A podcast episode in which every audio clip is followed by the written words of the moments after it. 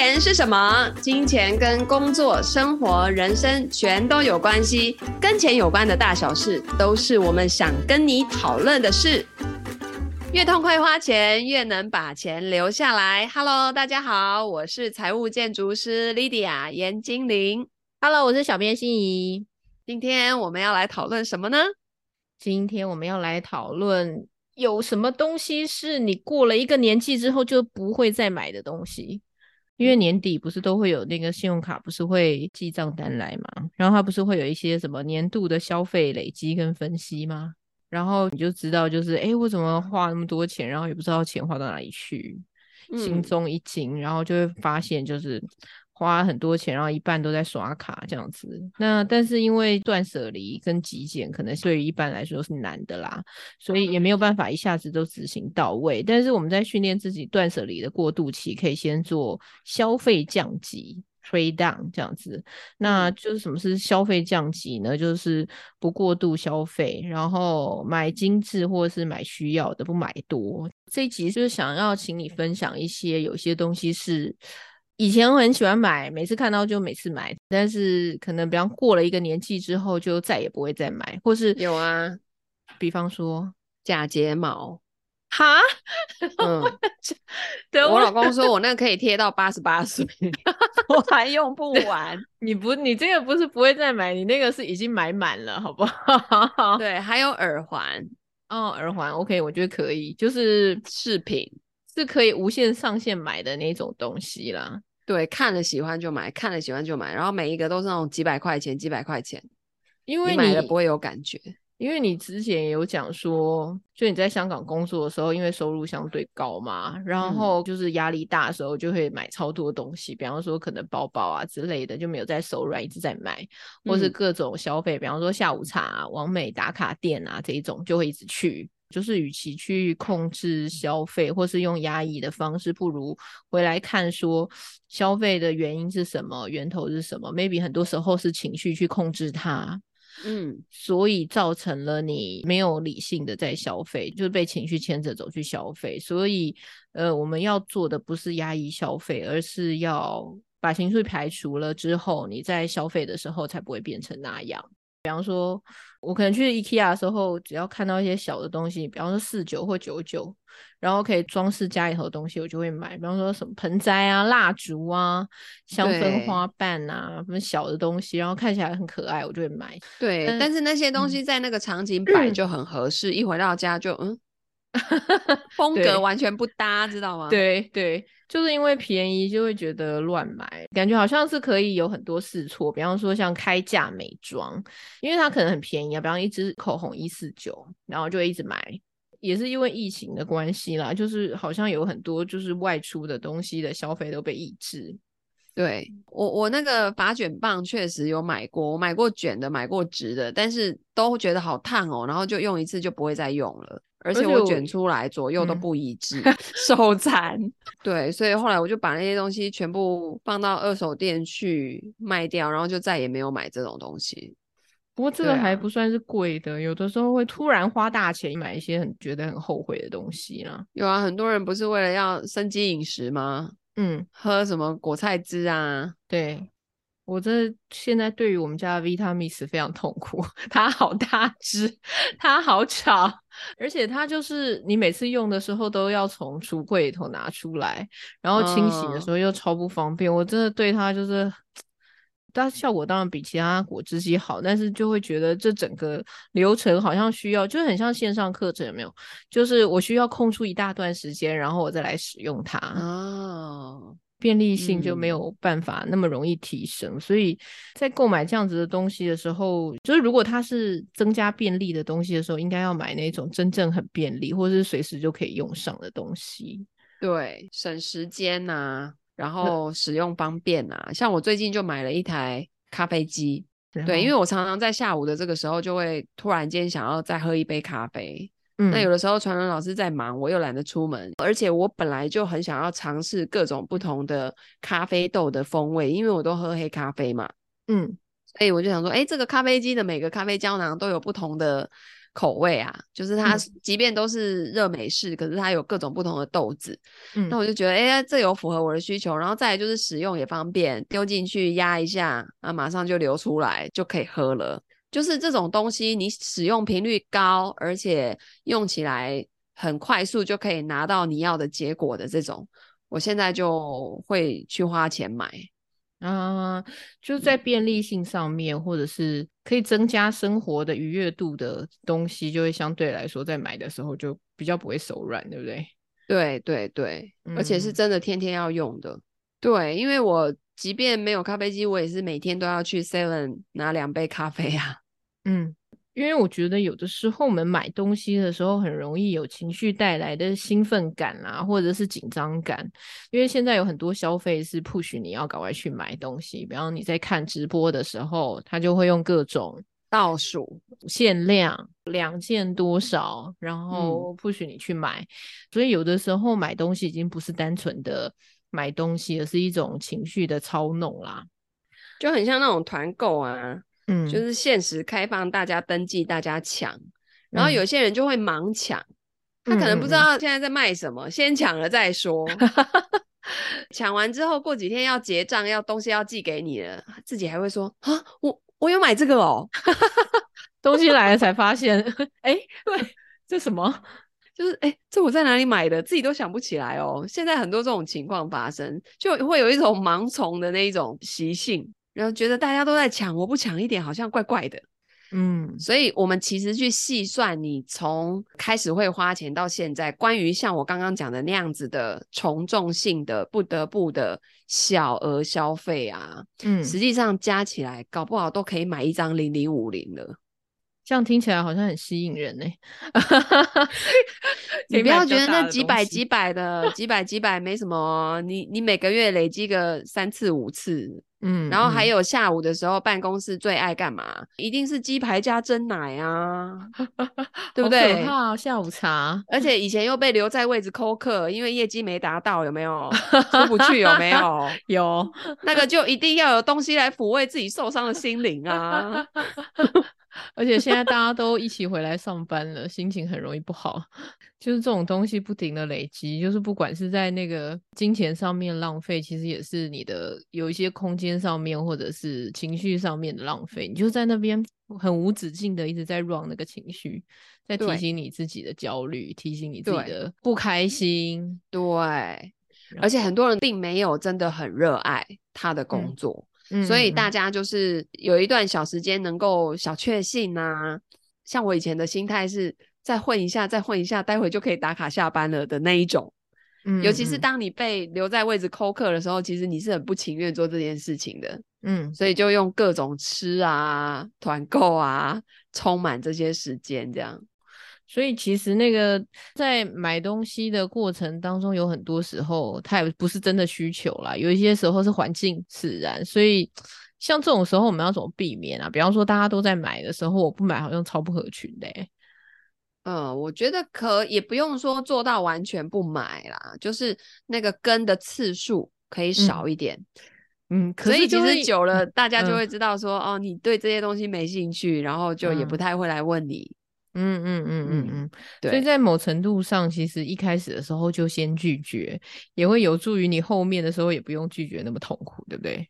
对，而且很多人会觉得说啊，我拒绝了是不是就不合群，会被同事讨厌啊？嗯，实际上并不会耶，大家只会觉得说哦啊，你就是不喜欢，好啊，那我们以后就这这方面的东西就不用揪你。对，但是同事之间该正常的来往都还是有啊。并不会因为这个什么不合群不买单，然后就怎么样怎么样这样。有的时候其实是自我说服啦，哈。对，而且有的时候你明确的说，哦，这个今天我不用哦，大家就会、嗯、哦，好啊，没关系，那就就下一个这样。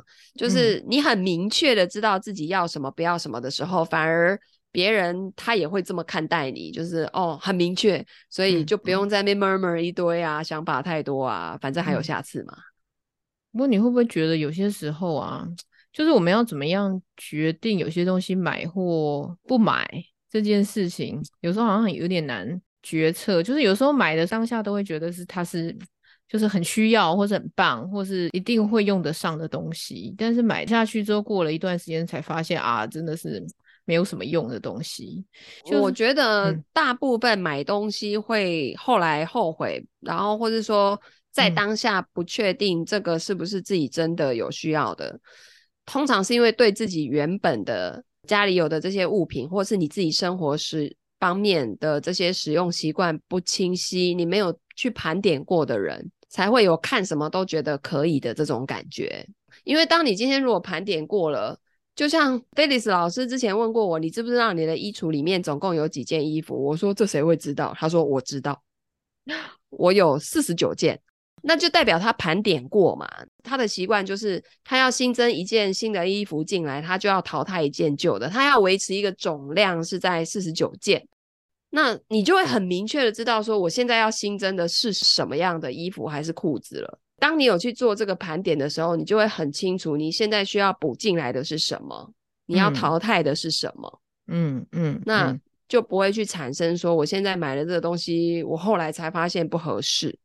也就是说，先在购买之前，先理解你手上有了什么东西，在购买的时候就不会有那一种就是不清明的状况，对不对？对，还有就是这一次的咖啡机啊，嗯，我呢忍耐了很久，我就一直忍说，如果我没有咖啡机，到底可不可以活？然后多了这一台的好处是什么？嗯，我大概念了有三个礼拜吧，嗯嗯嗯，然后后来我就发现，一直会常常遇到那种很想喝其他口味的美式咖啡，可是碍于实在是太忙了，只能去巷口的 Seven 拿，嗯，然后 Seven 的那个永远就是那个那个味道嘛。嗯，然后再加上那个，如果有时候一忙，你根本也没办法出去拿。嗯，后来就决定说，嗯，家里有一台是有必要的，所以忍耐一段时间，让这个时间来检验，说你这个需求是可行的，还是它只是一种浪费？这件事情也是可以做的，对不对？对，就是你可以测得出来说，这只是你一时的想法，还是是真正的需求？嗯嗯嗯嗯。嗯其实我觉得有的时候厂商其实也是蛮厉害的，他做很多事情，他会去做旧瓶装新酒，或者是说新瓶装旧酒的这种感觉，嗯、就是他会，比方说，因为有很多时候它的概念是相同，它内容物是相同的，只是他就用了其他的方式包装起来，让你再有一种消费的欲望，或是我跟你讲，这个最近有那个很流行的倒数月历。你有看吗？啊、有有有有有有有有。各大品牌、各大美妆品牌，尤其是那种名牌，什么 Giorgio Armani 啊，嗯、什么 YSL 啊，嗯，然后还有什么，反正我看到好多家，还有那种护手霜品牌的，嗯，就现在百货公司几乎都在周年庆还是年中庆了嘛，嗯，然后那个 DM 里面就都有那个倒数月历，我那天就是好，我忘记在哪里看到这个东西，我就觉得哇。好吸引我，那个盒子设计的好漂亮，然后一组哦都要个一万多两万块，然后我就想说这个这个是只有这一家有吗？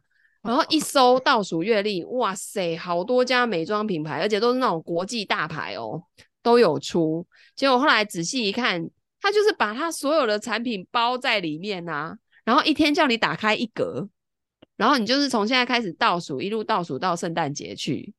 你会觉得那个很像小样品的大集合？嗯、对对对对对 对，因为它的那个睫毛膏啊、口红都小小的。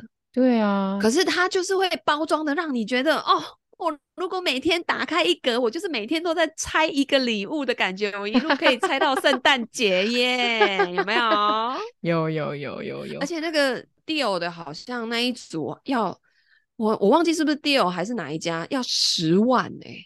因为它里面有 deal 所有的香水哦，然后你一天打开一格就是一个香水的味道，哇，就是一瓶小小的限量版哦，哦，那个还正品买不到哦。我现在看到了，大家一定要上网去 Google 一下倒数月历迪奥，就是画面非常的美，美对，而且它那个盒子都有设计哦，然后叫那种国外很厉害的那种。什么画家，然后在盒子上面给它烫金啊，然后就是一幅画这样，哦、然后你那个抽屉打开，哦、每天就是像在拆礼物，有一个 surprise。对，大家可以想象它是一个大盒子，然后里头可能会有二十几个小盒子，每一个盒子打开它就会有一个不一样的商品在里面，这样子。对，而且它每天就标数字，你几号的时候开什么，几号的时候开什么，一路给它开到圣诞节。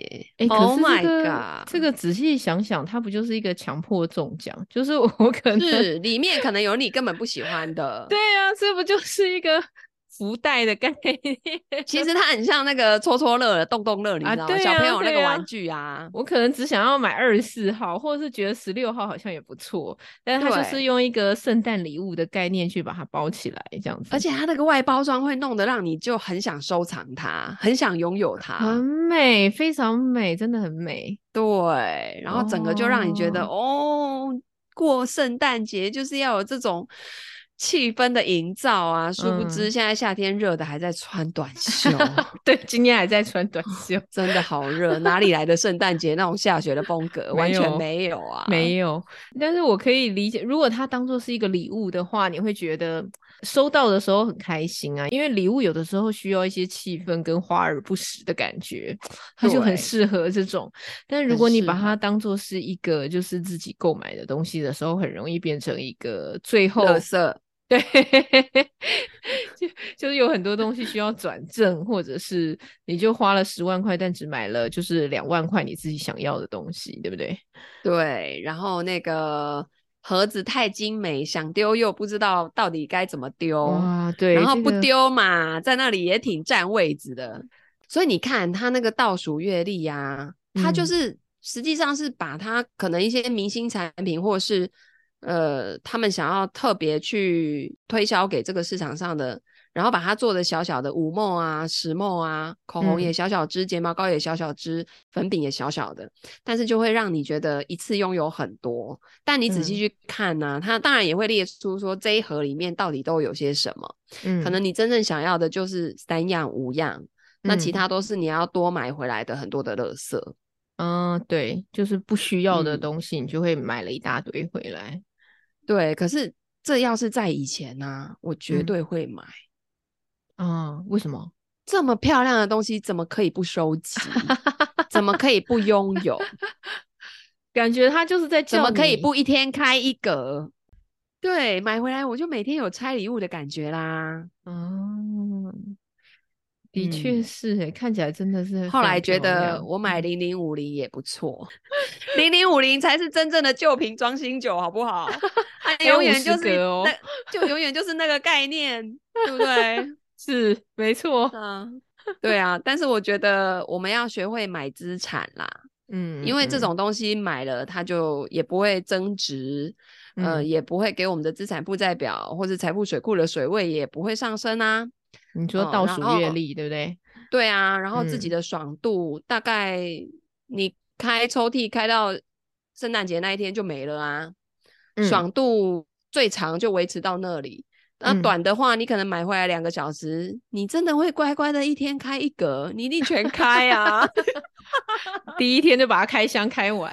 对啊，全开开完了以后，然后就没有然后啦。哦、然后接着就要想这些盒子要去回收到哪里去啊？然后不喜欢的香水要送给谁呀、啊？这不是自己给自己找麻烦吗？嗯，对，对对，所以不要为了那个一时的那个消费去。买到不需要的东西啦，对对、嗯，其实你能力够的话，就直接不用买这种小小的啊。如果你喜欢某一个，你就直接去买正品就好了。对，正品大的，嗯、正三十 ml、五十 ml、一百 ml，对对对对对对，就重复使用，然后把那个呃使用的成本降到最低。对，没错，就不需要。那个低成本的不断试错啦，成本够人你就一步到位就好，不需要买这种就是花而不实的东西。对，而且我也用这个东西去给我的儿子们看，然后我那个小儿子，因为他对于这种有设计感的美的东西，嗯、他本来就很觉得哇，好棒，好喜欢。我说，哎、欸，弟弟，你有没有发现这个很像你小时候很爱买的那个洞洞乐？嗯，然后因为曾经买过那个洞洞乐，就是他把所有每一个洞都戳了之后，把所有的东西合起来一看呐、啊，嗯、他喜欢的东西就只有一两样，其他全部那都是那种很便宜的塑料，嗯，然后他就觉得这一堆都是垃圾，嗯、连拿去二手店人家都不收的那一种，嗯，他后来就直。接识破这个商业模式，哦，对，所以他后来就说，哎，这个好像那个高级版的洞洞乐哦。嗯、我说对，嗯、里面虽然不会都是垃圾，可是有可能是你喜欢的就那几样。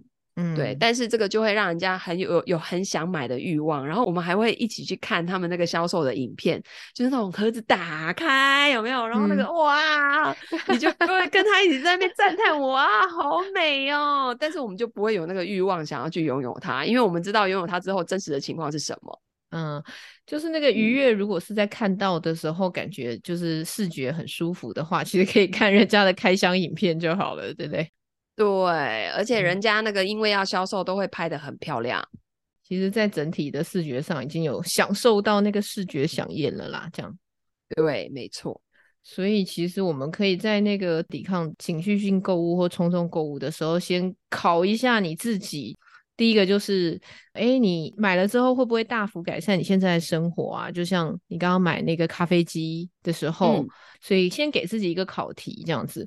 再来就是会不会让你的感觉更好？它是哪一种好，对不对？就像你刚刚觉得说，哎，他可能只是看到时候那一瞬间很心动，那我可不可以用其他替代的方式处理这件事情？对，还有使用场景，很多时候我们在。接受这些销售讯息的时候，它是有那个画面感去植入大家的脑袋的。嗯嗯，这就像以前我在买那个环宇迪士尼，就是那一套蓝色的英文教材，一套要二十几万那种。嗯，他那时候塑造的画面就是那种孩子拿着点读笔，然后一直在点那个英文书，然后一直念英文。然后打给他们的客服人员，一直在练习讲英文。然后妈妈很慈祥的在旁边陪伴他，微笑看着孩子自己很认真在那点点点啊，练练练啊。然后看着那个电视的 DVD 影片啊，自己跟着唱唱跳跳这样子啊。好，这个是在。被销售的时候，当下植入脑袋的场景，然后你自己就真的以为会是这样哦。嗯、但是真实的情况是，东西到家了以后，拆开的那一天有这样子的画面，之后就再也没有了，就会变成妈妈陪我。然后因为你很忙啊，嗯、你很忙，你怎么可能坐在旁边陪着他那边点啊，然后在那边读，然后打电话给他们的老师练英文的时候，你。顶多一次两次会在旁边跟着听，其他你就是丢在那边让他自己去跟老师练嘛。嗯，当然啦、啊，对。然后看 DVD 的时候，他们就也会妈妈陪我，什么东西都要陪我，陪在旁边，然后我又不能干嘛的时候。就会陷入那种焦虑跟两难，因为你可能觉得你还有工作要做，然后你也不想浪费时间在这里。有些家长可能很愿意这样子陪孩子，但是就我来说，我可能顶多陪个十分钟、十五分钟、二十分钟，我就已经极限了。嗯，然后就会觉得说，嗯、啊，教材都给你们了，你们要自己看、自己练呐、啊，对不对？什么东西都买给你们了，嗯、你们就自己用嘛。可是实际上那个需要大人的陪伴才用得好。嗯嗯，对，所以后来我就发现说，哇，这个大人没有参与进来的那个画面，实在是跟想象的差太远了。然后那一套，自从孩子开始看 YouTube 啊，或是那个现在很多 Netflix 啊、Disney Plus 啊，它也都有那种儿童专区嘛。嗯、那儿童专区里面也有很多相关的节目可以看的时候，他们在使用那一套的几率就变成了零，你的二十万就打水漂了呢。对，然后就开始转送，嗯、然后大家都嫌订的，还不是大家都抢着要哦。哇塞，是不是很尴尬？是是很尴尬，是很尴尬。对啊，二十几万可以买两张零零五零。你那如果是你刚开始买的时候，你可以买好几张，好不好？真的，那是民国一百年的事情。对，你可以买四张。嗯，所以大家一定要很小心，你在被销售的时候的那个画面感，嗯、要跟真实情况相符啊。嗯，不能把它变成一个就是梦境式的幻想当中这样子，很容易变成那个欲望无穷，然后幻想也无穷，然后就变成一个不理智的消费啦。没错，没错，所以一刀两面刃嘛，不是说所有的事情出现都是不好的，嗯、它一定有它的好，但过度的滥用或者是呃过度的消费，那对自己对个人就没有太大的帮助了。嗯嗯嗯嗯，嗯，所以还是要重新回到你的需要去想，而不是在那个想要的欲望里头一直滚来滚去，滚来滚去，这样就会变成非买不可，对不对？对，而且我觉得那一种。我觉得当时我还存在一种虚荣感呢、欸，就是有几个家庭可以这样一口气就直接一次付清，不用分期付款，然后整套直接给他摆在家里。所以你的虚荣感是来自自己买完之后，好像克服了一个里程碑 这样子的感觉。对对对，就会觉得我也可以哦，就是我也有这个能力哦。家庭环境好，就得要买一套这个。对，而且以前的那种炫富啊，也不能讲炫富，就是不是那种很很 low 的那一种炫富啊，整天就是拍名牌包、拍现金，有没有？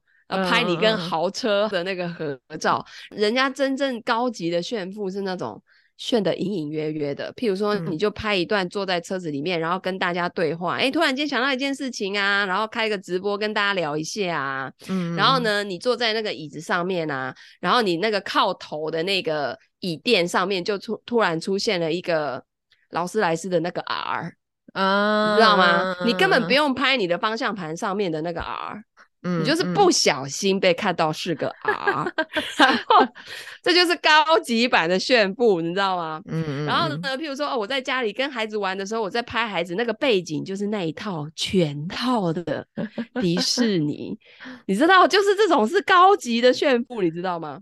看得懂的人他就看得懂。嗯嗯嗯，炫的隐隐约约的，拿名牌包还不想给你看到那个是什么牌子的 logo 嘞，识货的自己会看得出来。嗯嗯嗯。所以其实我们还是有很多东西可以在消费前做，像我们 ABC 账户也是啊。我们在消费前，如果先把投资要滚雪球的钱先存在 C 账户之后，你在花 A 账户的时候，老实说，你真的要花很多也是有困难啦，或者说你要无限制的花也是有困难啦，对不对？对，因为人自己会有感觉啦，花到一个极致的时候，嗯、因为他他那个快乐感到某一个程度，他就停了。嗯，你再大的刺激，也就是那样子了。你说你的多巴胺的，对，所以当你发现说，哎，你消费消费消费到最后已经无感的时候，那代表已经量有点多了，啊，量已经超过了，量已经超过了。对对对，那个剂量不用下到这么多，嗯嗯，浪费。嗯，就大家如果不太熟悉的话，我们你可以回到就是在我们的新的分级里头会有那个痛快花钱的导读，然后在里头会讲到 ABC 账户，那里头有提到这个如何理财，然后以及一开始的时候我们钱要先存在 C 账户里头这件事情，可以帮助我们在呃花钱的时候，或者是说在消费的时候更加理智哦。嗯，你就可以既把钱留给未来，嗯、又在现在呢花的很开心，对，不用花的战战兢兢。因为有一些人是在花钱的时候在想说，我这样花真的好吗？我会花到我的未来钱，对，对不对？对，花钱千万不要有罪恶感，因为钱是一种能量哈，你没有开开心心的把它送出去，它也不会开开心心的回来。嗯。所以花钱的时候要快乐、爽快，但是你要在诶、欸、一定的程度之下花钱，不要在这个无上限的状况之下消费。对，没错。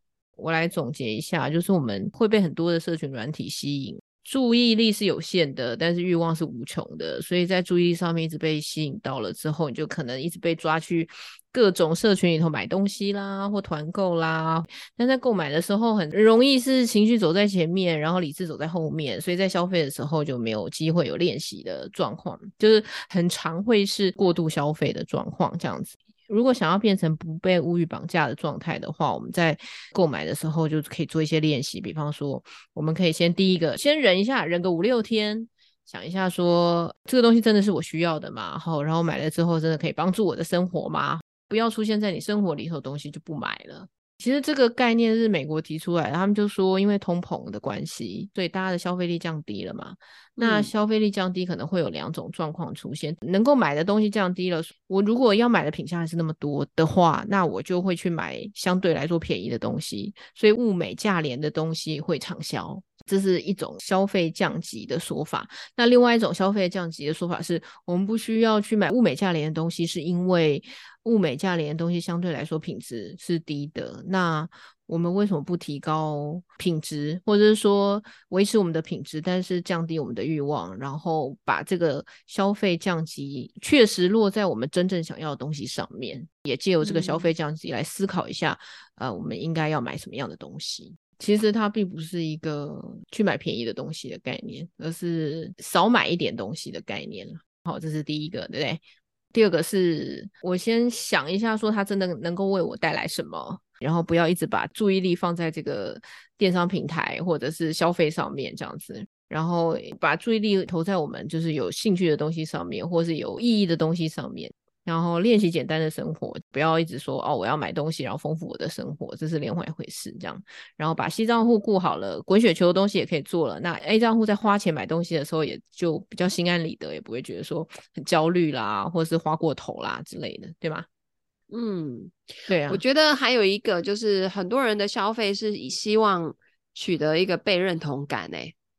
就像在疫情之前，嗯、大家可能外出参加各种场合的机会比较高，嗯，所以可能会有这种人要衣装，佛要衣装，金装的这种概念哈，呃，会花比较多钱在自己的外在。那这就是当时为什么我会买假睫毛，可以数量多到贴到八十岁都还够这样。然后眼影啊，各种这种装扮自己的东西，或者是包啊、鞋啊、衣服啊等等。那很多时候你去买那些东西，你并不是真的很需要那个东西，而是你也想要被认同。嗯嗯嗯，对。所以很多时候我们可以去返回来看看自己为什么要去透过这些物质的东西来取得被认同这件事情。难道没有这些东西你就不是你了吗？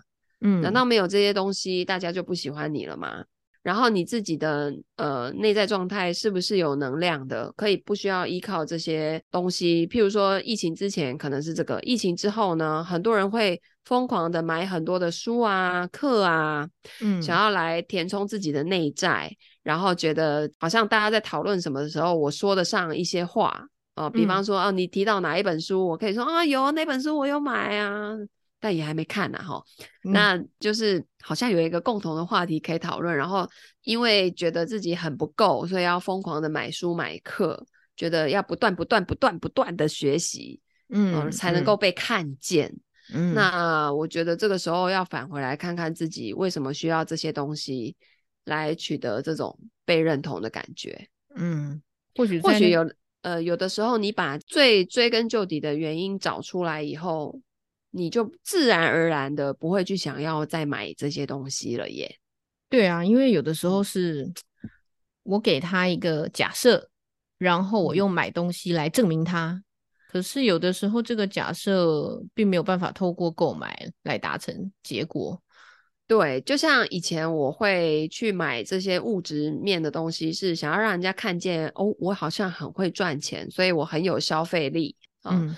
而且这一切都是想要给我爸妈看见，嗯，我要让我的爸妈觉得说，哇，我女儿好会赚钱哦，嗯。可是实际上，我后来自己去挖掘完自己、疗愈完自己之后，然后也透过跟他们聊天的过程当中，才发现父母要的不是这方面，而是他们会认为你现在自己成家了、立业了，你把你的家庭照顾好。该做的事情做好，其实就够了，嗯，不用到那样子的程度，嗯，我们才会喜欢你或爱你，因为你是我们的女儿啊，你怎么样都会爱你啊。你没，嗯，你不用赚钱很厉害，我们也会爱你啊。对，所以你如果能够去把一个家理好来，孩子照顾好来，啊，健健康康的，然后跟另一半的关系也都很顺利就好了。嗯对，所以当你去看见这一层关系的时候，你就会发现，对，我确实不需要一直靠这些东西来证明我自己。那反而我因为这样子，然后发现一个自己底层的这些信念，哈，就是我一定要很会赚钱，爸妈才会爱我，才会觉得我很厉害的这个信念，把它拿掉以后，我就不再需要这些消费的东西来取得父母的认同。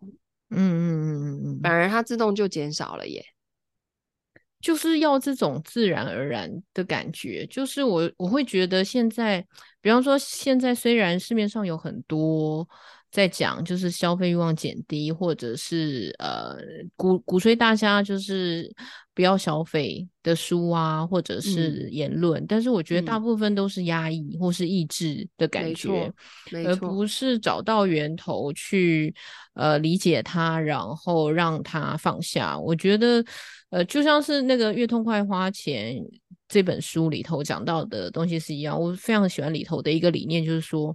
你先把该滚雪球钱存下来之后，其他东西你就算用发泄的方式，或是你用其他的方式，或你喜欢的方式去去消费也没有关系，因为你真的把你需要或是你要滚雪球的钱已经留下来了。